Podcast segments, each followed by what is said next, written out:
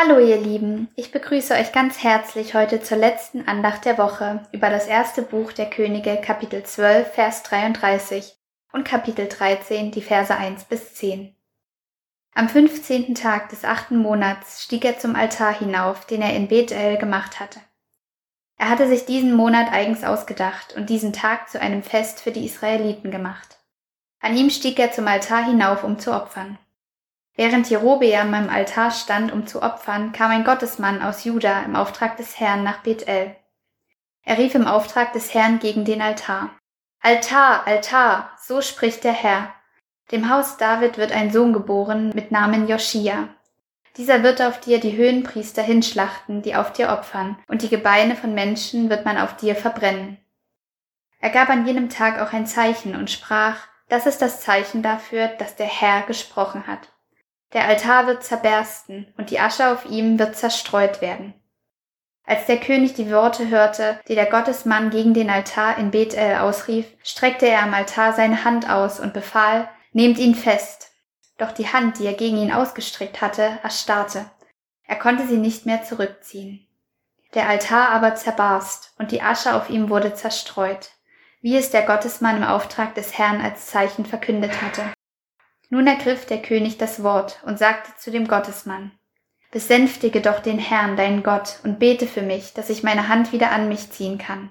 Da besänftigte der Gottesmann den Herrn, und der König konnte seine Hand wieder an sich ziehen. Sie war wie zuvor. Darauf sagte der König zum Gottesmann, Komm in mein Haus und stärke dich, auch möchte ich dir ein Geschenk geben. Der Gottesmann aber erwiderte dem König, Ich werde nicht mit dir gehen, auch wenn du mir die Hälfte deines Hauses gibst werde an diesem Ort weder essen noch trinken, denn so wurde mir durch das Wort des Herrn befohlen. Du darfst dort weder essen noch trinken, und auf dem Weg, den du gekommen bist, darfst du nicht zurückkehren. Daher schlug er einen anderen Weg ein und kehrte nicht auf dem Weg zurück, auf dem er nach Bethel gekommen war. Wir erinnern uns, dass nun die Zeit angebrochen war, in der die Stämme Juda und Benjamin von den restlichen Stämmen Israels getrennt wurden und mit ihnen verfeindet waren. In Jerusalem regierte über Juda und Benjamin Rehabeam, der Sohn Salomos, und über die restlichen Stämme Jerobeam, ein von Gott auserwählter Mann, der einst im Dienste Salomos stand. Heute schauen wir uns also eine recht radikale Szene an, in der Gott sich eines Propheten bedient, um dem König von Israel eine Warnung zukommen zu lassen. Jerobeam handelte nämlich gegen den Willen des Herrn und missachtete seine Gebote, indem er Götzen diente, für die er Altäre errichtete und denen er opferte, sowie Männer zu Priestern weihte, die nicht dem Stamm Levi angehörten. An jenem von Jerobeam selbst festgelegten Feiertag wollte er nun selbst diesen Götzen opfern, als plötzlich ein Mann Gottes ausgerechnet aus dem Stamm Juda, der zu jener Zeit nicht zu Israel gehörte, mit prophetischer Botschaft erschien.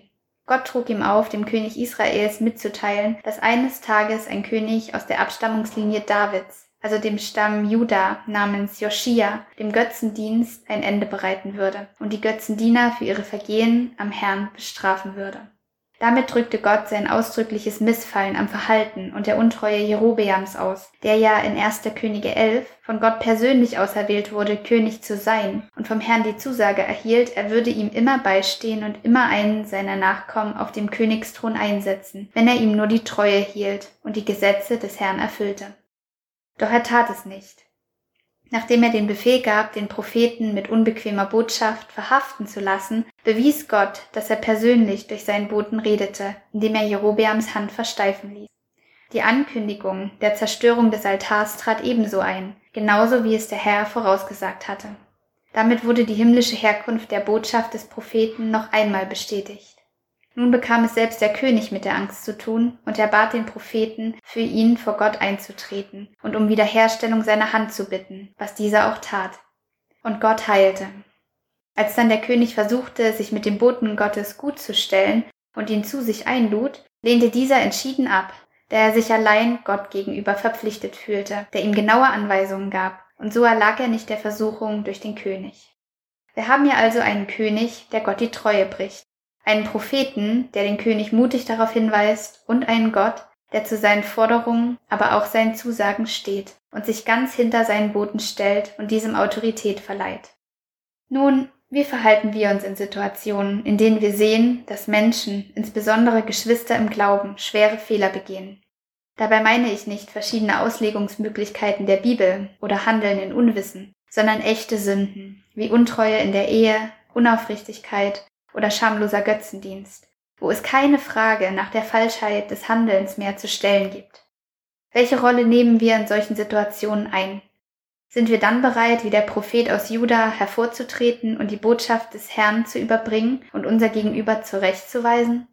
Oder vermeiden wir lieber die vermeintliche Verhaftung, also den Konflikt mit der Person, um die Freundschaft nicht zu riskieren oder weil wir einfach zu harmoniebedürftig sind? Wenn ich von mir ausgehe, dann fand ich mich bereits in beiden Positionen wieder, habe Dinge ehrlich angesprochen oder um des lieben Friedens willen geschwiegen. Letztendlich kommt es aber darauf an, wozu uns Gott beruft und wen und welche Botschaft wir hier auf Erden und in den Gemeinden vertreten. Was ist der größere Freundschaftsdienst? Wenn wir unseren Lieben in allem nach dem Mund reden, niemals kritisieren und sie ins offene Messer laufen lassen? Oder wenn wir sie in aller Liebe und Bestimmtheit und mit der Autorität, die wir als Kinder Gottes mit dem Heiligen Geist erhalten haben, zurechtweisen, um dazu beizutragen, dass Gottes Wille auf Erden geschieht und unseren Lieben letztendlich zum Besten dient? Ist dies immer einfach? Mit Sicherheit nicht. Und muss dies immer sofort und in aller Geballtheit geschehen? Nicht unbedingt, aber manchmal schon. Für die richtige Herangehensweise und den richtigen Zeitpunkt beschenkt uns der Herr mit Weisheit. Und er steht uns bei, so wie er auch seinem Propheten aus Juda beigestanden hatte, indem er alle seine Aussagen mit Wundertaten untermauerte. Glauben wir, dass Gott immer mit uns ist, wenn wir in Liebe zurechtweisen, oder befürchten wir manches Mal, er lässt uns vielleicht allein mit den Konsequenzen? Dies aber dürfen wir über Gott wissen. Er ist immer treu, auch dann, wenn wir es nicht sind. Manchmal gilt es, die Entscheidung zu treffen, ihm zu vertrauen, auch wenn wir das Ergebnis einer Situation nicht absehen können. Und er ist barmherzig und liebt es, Heilung zu schenken, wenn wir aufrichtig darum bitten, sogar wenn wir zugunsten anderer darum bitten. Unser Vater im Himmel ist immer darum bemüht, uns zur Umkehr zu ihm zu bewegen, wie er es mit Jerobeam versucht hatte, indem er ihm diese Warnung in Form der prophetischen Worte und Zeichen schickte, auch wenn sich dieser am Ende nicht belehren ließ. Für ermahnende, zurechtweisende, aufbauende und ermutigende Worte benutzt der Herr gern uns, die Seinen, die ihm dienen und sein Herz kennen. Die Frage ist nur, inwieweit lassen wir uns benutzen. Und so segne ich euch, ihr Lieben, mit Vertrauen auf den Herrn, mit Mut, eure Stimme zu benutzen, ja sie dem Heiligen Geist ganz zur Verfügung zu stellen, und dem Wissen, dass er verlässlich ist und denen stets beisteht, die seinen Willen tun und sein Wort verkündigen.